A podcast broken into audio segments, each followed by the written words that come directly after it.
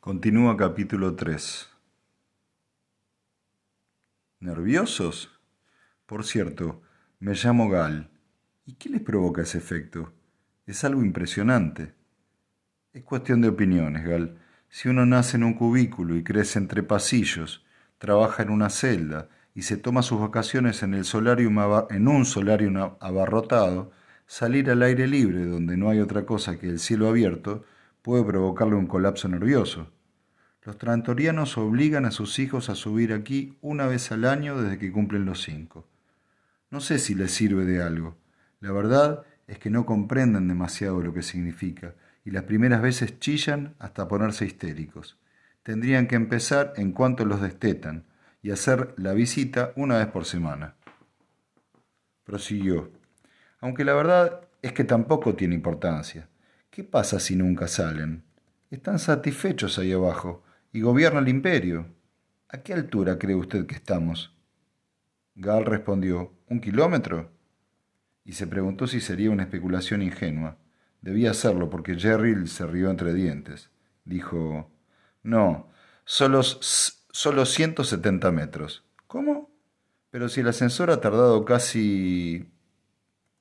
Lo sé, pero la mayor parte del tiempo estaba subiendo desde el subsuelo. Trantor está excavado hasta una profundidad de kilómetro y medio. Es como un iceberg. Nueve décimas partes del planeta no están a la vista. En las costas los túneles se adentran varios kilómetros por debajo del lecho oceánico. De hecho, la profundidad es tal que podemos hacer uso de la diferencia de temperatura entre el nivel del mar y los pisos inferiores para obtener toda la energía que necesitamos. ¿Lo sabía? No, pensaba que usaban centrales nucleares. Antes sí, pero este sistema es más barato. Ya lo supongo. ¿Qué le parece todo esto? Por un momento la afabilidad del hombre se evaporó, reemplazada por astucia. Su expresión se volvió casi taimada.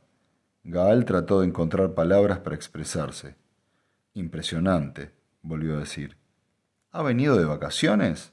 ¿En viaje de negocios? ¿Por las vistas? No exactamente.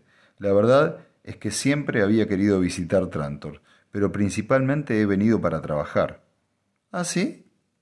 Gaal se sintió en la obligación de explicarle un poco más. En el proyecto Seldon de la Universidad de Trantor. ¿Cuervo, Sel ¿Cuervo Seldon?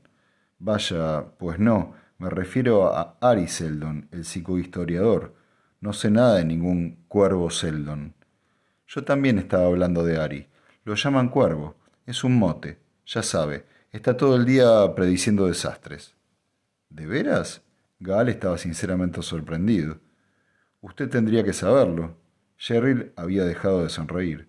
Ha venido a trabajar con él, ¿no? Bueno, sí. Soy matemático. ¿Y por qué predice desastres? ¿Qué clase de desastres? ¿Qué clase cree usted? Me temo que no tengo ni la menor idea. He leído todos los documentos que han publicado el doctor Seldon y su grupo. Versan sobre teoría matemática. Sí, los que publican, sí. Gaal estaba molesto. Dijo, creo que me marcho a mi habitación. Ha sido un placer conocerlo. Jerry se despidió con una demanda de indiferencia. Gaal se encontró a un hombre en su cuarto, esperándolo.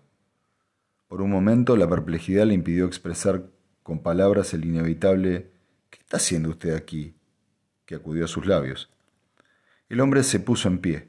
Era viejo, estaba casi calvo y cojeaba un poco al andar, pero sus ojos eran muy penetrantes y azules. Soy Ari Seldon, dijo, un instante antes de que la aturdida mente de Gal asociara el rostro al recuerdo de las fotografías donde lo había visto en numerosas ocasiones.